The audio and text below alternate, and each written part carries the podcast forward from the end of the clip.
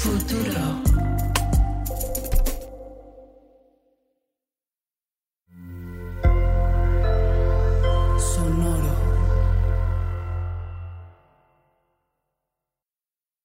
Hay episodios de Ídolo en inglés y en español. Esta es la versión en español. If you want to hear the English one, go back to the feed and pick the one with the English episode title. Este podcast contiene lenguaje gráfico, escenas de violencia y uso de drogas que no son aptas para todo público. Se recomienda discreción. Episodio 1. La nota de muerte.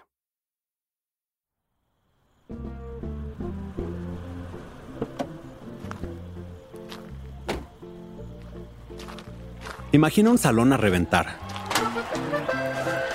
En la pista, algunas parejas bailan pegaditas mientras otros observan con un trago en la mano. Es el 15 de mayo de 1992, una noche húmeda en Culiacán, Sinaloa.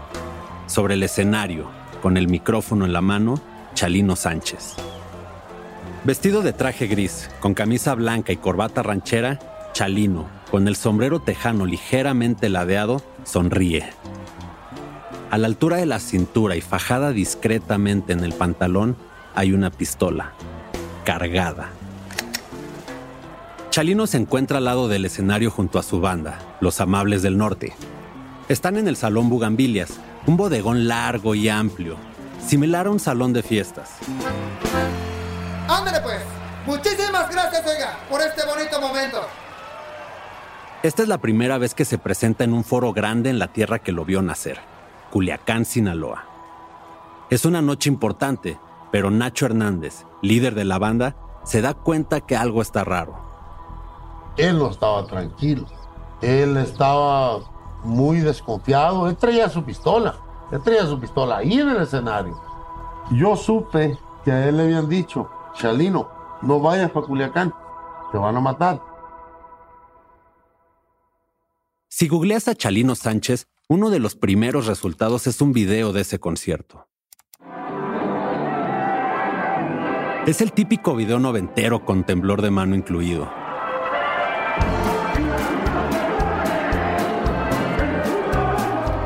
Chalino sube al escenario con seguridad mientras es escoltado por dos modelos vestidas de blanco. Nacho Hernández comienza a tocar el acordeón.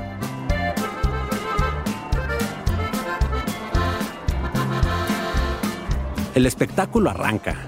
El público se empuja y se amontona cerca del escenario, tan cerca que si estiran la mano pueden tocar a su ídolo.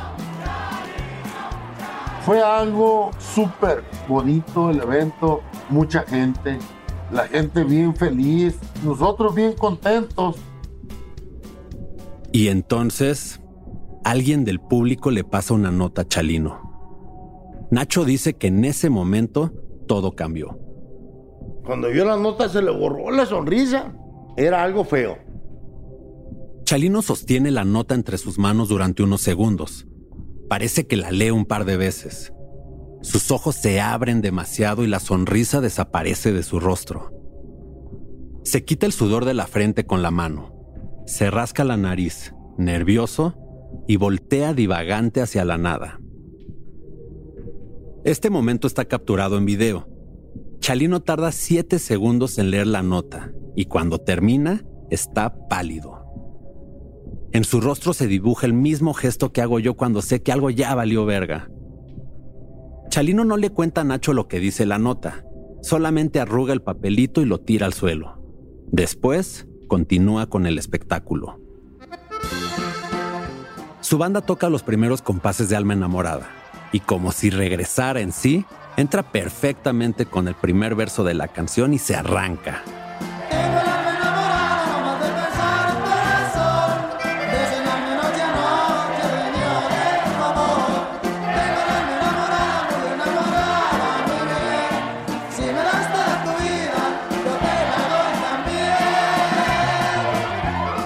Fue un artista fuera de serie que no ha habido hasta ahorita a sus casi 30 años de muerto, no ha habido quien le iguale.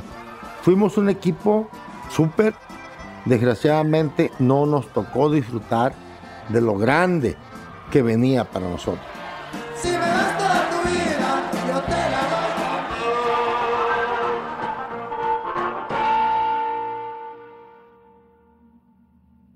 Puedes encontrar muchos videos de este concierto en YouTube, la mayoría con millones de vistas. Esto gracias a los fans de todo el mundo que han analizado la última presentación de Chalino, cuadro por cuadro, segundo por segundo, desde hace 30 años. Ese pedacito de papel que Chalino lee en el escenario es conocido como la nota de muerte.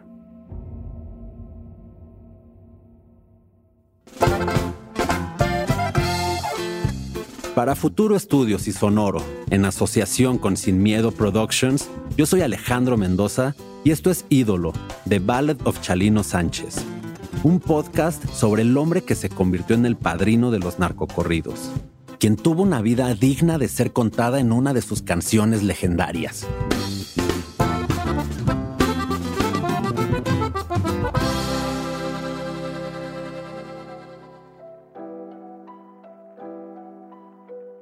Nació en la pobreza, pero el vato logró colocarse como una de las más grandes estrellas de la música norteña, que ahorita es un ícono mucho más grande.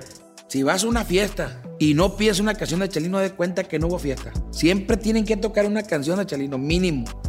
Él cantaba lo que el pueblo quería escuchar. Y también los corridos son parte de nuestra historia. Y cuando tú escuchas una noticia, güey, cantada, güey, con alguien que no tiene la mejor voz, te hace sentirlo todavía más tuyo, güey.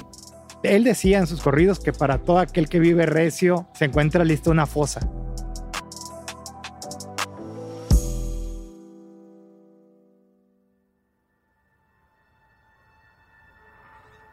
Es la mañana del 16 de mayo de 1992. Unas horas antes, Chalino ofreció el concierto más grande de su vida con un lleno total. Pero ahora, su cuerpo se encuentra tirado en una zanja con dos balazos en la cabeza. La estrella de la música norteña, supuesto sicario de los cárteles, aclamado cantante y compositor, y cariñoso padre de dos, fue asesinado a los 31 años. El misterio que envuelve su terrible homicidio está a punto de convertir a este inmigrante de un pequeño pueblo mexicano en uno de los cantantes más cabrones que hayan vivido. Imagínate que Juan Gabriel se subiera al escenario cada noche con una pistola en la cintura. O que Babo, el del cártel de Santa, se agarrara plomazo sobre el escenario con alguien del público.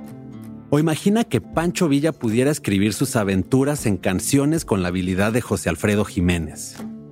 Ese era Chalino Sánchez. Chalino se ha convertido en una leyenda tan grande y audaz que es difícil separar la realidad de la ficción. Nació en Sinaloa y se fue a California cuando era joven, probablemente huyendo de la ley. Se cuenta que escapó de su tierra después de matar a alguien. Le chingaba el trabajo y pasó tiempo en prisión. Eventualmente se convirtió en un cantante pionero de lo que después se conocerían como narcocorridos. Canciones que, acompañadas de una guitarra, narran las violentas experiencias de narcos y criminales. Pero Chalino no solo cantaba sobre los cárteles, las balaceras y la venganza. Él las vivía.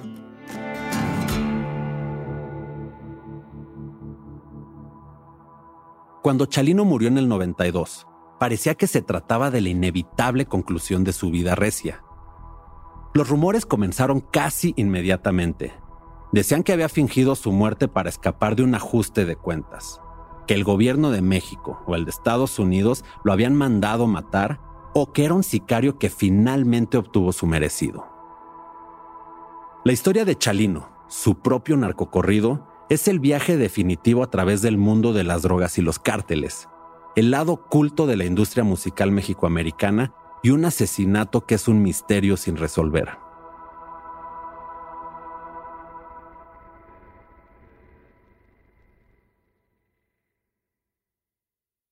La primera vez que escuché una canción de Chalino Sánchez fue en Uruapan, Michoacán, a más de mil kilómetros de Sinaloa.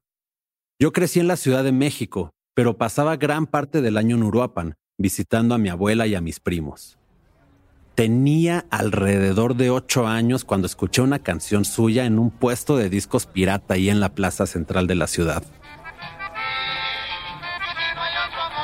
En ese entonces ni le di importancia a su música porque era una oferta más que se había convertido en el soundtrack de la ciudad, junto a artistas como Priscila y sus balas de plata, Grupo Límite, Selena y Bronco.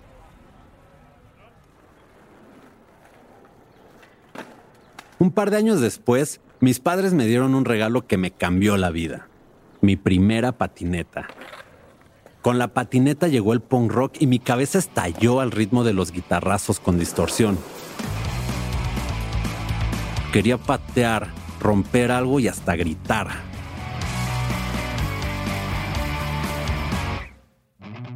Un verano, cuando tenía 11 años, llegué a Uruapan con discos de NoFX, Green Day, Rancid, emocionado por mostrárselos a mi primo mayor, de quien buscaba aprobación constantemente. Me dijo, esa es música de locos, pinche chilango. Escucha esto. Y puso un disco de éxitos de regional mexicano. Ese verano absorbí lo más que pude del género y volví a la ciudad. Cuando les mostré las bandas que descubrí a mis amigos, las rechazaron. Mi gusto por esta música se consolidó a puertas cerradas. Así supe que Chalino fue asesinado en 1992, cuando yo tenía cuatro años. Después, como adulto, redescubrí su música a través de plataformas digitales como Spotify y YouTube, logrando entender la importancia de su música. También descubrí su historia. Yo sabía que lo habían matado, pero no que este crimen quedó sin resolver y que ha dado pie a distintas teorías. Una teoría de conspiración generalmente es el resultado de un evento histórico o popular que se mezcla con la falta de hechos comprobables y el exceso de especulación. Eso es lo que me pasó con la historia de Chalino Sánchez. Hay tan pocas certezas que las anécdotas y mitos de quienes lo conocieron alimentaron su leyenda y el misterio detrás de su muerte. Y como periodista, mi fascinación fue inmediata. Nacho Hernández habla sobre lo que pasó al terminar el último concierto de Chalino. Cada quien a su casa. Todos se fueron por su lado después del show en Culiacán. Yo con mi esposa a mi casa, los otros músicos para su casa y mi compa se fue con su hermano y con unas muchachas a dar la vuelta. Eso que nos cuenta Nacho es lo que él escuchó y lo que básicamente se convirtió en la leyenda. Andaba de en la glorieta, él lo alcanzó un Suro, un Nissan de aquí, un Suro y una Suburban, PGR. La PGR, la Procuraduría General de la República. Bájate. No, le digo, aquí traigo billetes para darle. No, no, no, ¿qué billete? Bájate, súbete. Se lo llevaron. Eran varios hombres vestidos de federales. Le pidieron que se bajara del coche. Ya de ahí para adelante, pues quién sabe qué pasaría. El cuerpo de Chalino fue encontrado al día siguiente con dos tiros en la cabeza. Uno, pues, ¿qué va a andar investigando? Porque pues uno no es de pleito, uno es músico. Aunque ni los que tenían poder, como la policía, investigaron la muerte de Chalino. Al menos no a fondo. Hasta hoy, las autoridades se niegan a hacer público el expediente de su homicidio. Pero Nacho cree saber por qué mataron a Chalino. El error más grande que cometió mi compa Chalino Sánchez fue ser músico y valiente. No puedes, no se puede ser valiente y músico porque te anuncias. Y tiene razón, porque anunciar dónde estarás todos los días mientras andas con un pie fuera de la ley puede no ser lo más sensato.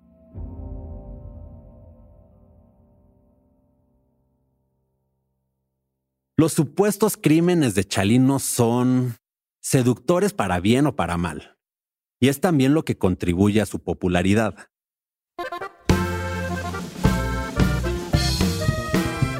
Aunque nunca hayas escuchado antes de él, su impacto en la cultura pop y en la industria musical sigue presente. Sus huellas se ven en el estilo de personajes como Luis Guzmán, en Narcos, que usa una tejana para probar su amor por la cultura mexicana. O en corridos como Negro y Azul, en Breaking Bad, donde los cuates de Sinaloa hacen referencia a un capo gringo llamado Heisenberg. Ese compa ya está muerto. No más no le han avisado. Puedes escuchar la influencia de Chalino en artistas populares y ganadores del Grammy, que hicieron carrera a su imagen, como Jenny Rivera, Yo soy la novia del plebe, de aquel plebe sinaloense. Fuerza Régida Radicamos en South Centro, el negocio la muy fuerte, esa zona controlamos. Y hasta Snoop Dogg, con porro en la mano, escucha a Chalino. Friday music from uh, Chalino Sanchez.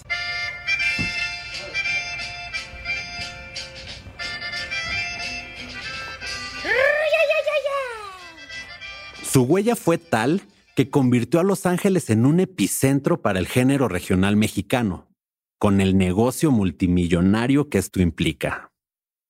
Hoy en día, más de dos millones de personas aún escuchan su Spotify cada mes. Las Nieves de Enero es su canción más popular. Esta oda al amor no correspondido, en diciembre de 2021, tiene 108 millones de reproducciones. Esas son muchas más reproducciones que Bidi Bidi Bom Bom de Selena o Azúcar Amargo de Faye. Hasta Hermoso Cariño de Vicente Fernández se ha escuchado menos que las nieves de enero. Cariño no más para mí. Mi fascinación con Chalino es similar a la que tengo con músicos de punk, y es porque son reales, sin pretensiones. Cantan de lo que saben y conocen. Cuando Chalino cantaba sobre ser un bandido, no era para presumir riquezas. Hablaba de sobrevivir a situaciones difíciles contra todo pronóstico. Como en El Gallo de Sinaloa, donde canta la historia de un hombre perseguido por la muerte y la policía, pero que logra escapar y vivir su mejor vida. La música de Chalino hace que se te caliente la sangre. Tiene algo que despierta las ganas de ponerte un fiestón hasta el día siguiente, como cuenta el Chapito Uriarte, compositor y acordeonista sinaloense. En el rapper traigo rolas de Chalino. Cuando la raza está bien peda, les echo unas de Chalino y pues quebran hasta la botella la raza. Entonces, sí tiene mucha influencia. A huevo tienes que pasar por Chalino. Y sin duda, pues, una gran motivación a superarse. Más que nada es eso. Pues yo sí quisiera ser otro Chalino. Imagínate. Chalino Sánchez era poderoso porque era alguien común y corriente. Un inmigrante que venía de la pobreza y se convirtió en un símbolo de éxito para quienes se veían a sí mismos en su historia, a pesar de que su vida estaba definida por la violencia.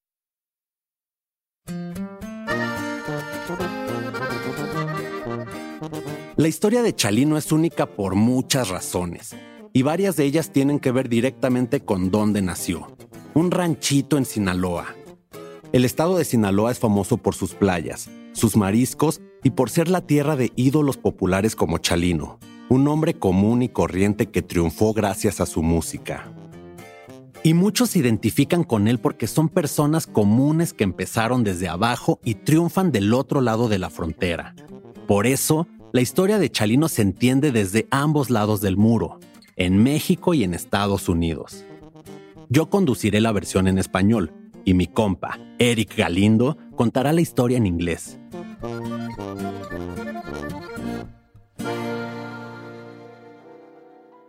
Y cada teoría le dará nuevas dimensiones a la leyenda de Chalino. O sea, que la leyenda y lo que envuelve es la manera en la que muere, ¿no?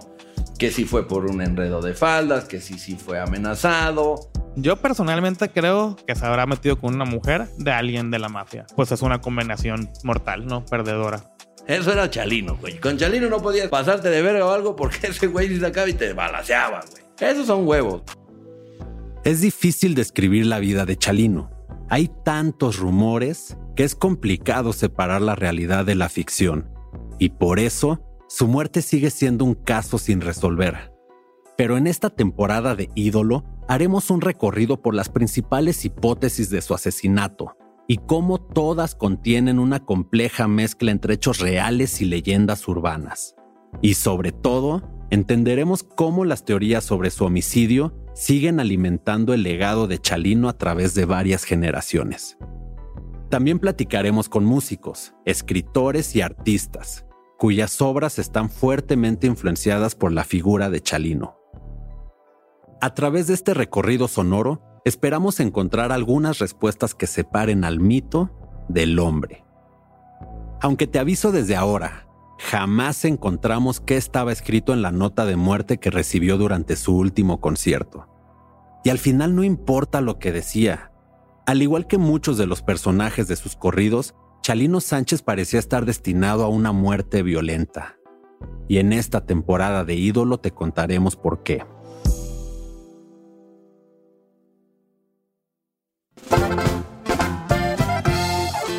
En el siguiente episodio de Ídolo, The Ballad of Chalino Sánchez. Yo no sé de dónde le salió tanta inteligencia porque pues no tuvo estudio. Chalino no tuvo estudio. Sabía leer y escribir nomás. Culiacán está lleno de cenotafios y seguramente esos cenotafios tienen que ver con los cantos de Chalino Sánchez de manera indirecta. Cuando vives aquí, creces en un ambiente muy hostil. Las noticias siempre son en temas del narco, en temas de violencia. Él asesina a esta persona y por esta razón tiene que huir. Todo eso y más en el siguiente episodio de Ídolo, The Ballad of Chalino Sánchez. Ah, por cierto, ¿escuchas esa canción? Hicimos algo bastante cool. Escribimos un corrido acerca de Chalino Sánchez específicamente para este show. Y en cada episodio habrá un verso diferente que resume las teorías acerca de su muerte. Asegúrate de quedarte hasta el final para que no te lo pierdas.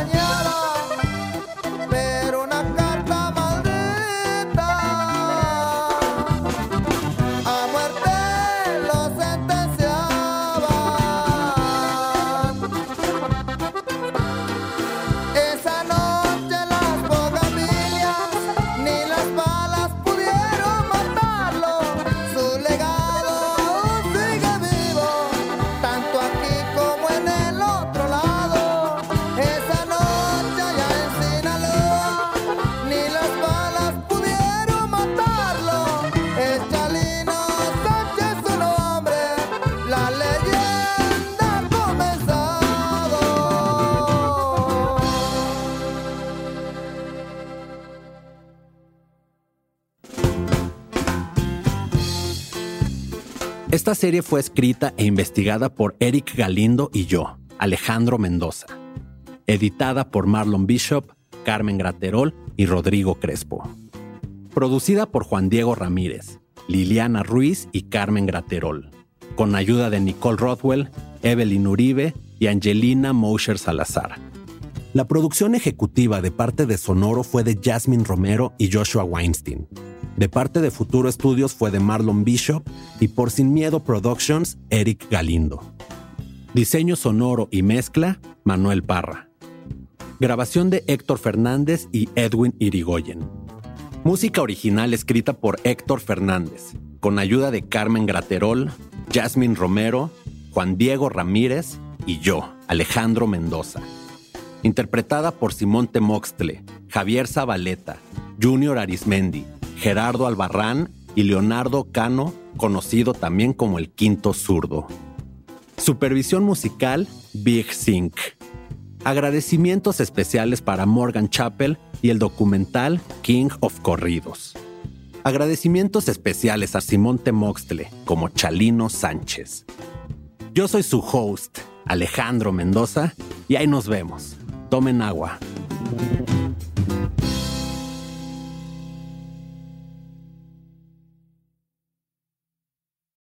Protect your dream home with American Family Insurance. And you can weather any storm. You'll also save up to 25% by bundling home, auto, and life. American Family Insurance. Get a quote. Find an agent at amfam.com. Products not available in every state. Discounts may not apply to all coverages on an auto or home policy. Discounts do not apply to life insurance policies. Visit amfam.com to learn how discounts may apply to you. American Family Mutual Insurance Company SI and its operating companies American Family Life Insurance Company 6000 American Parkway, Madison, Wisconsin.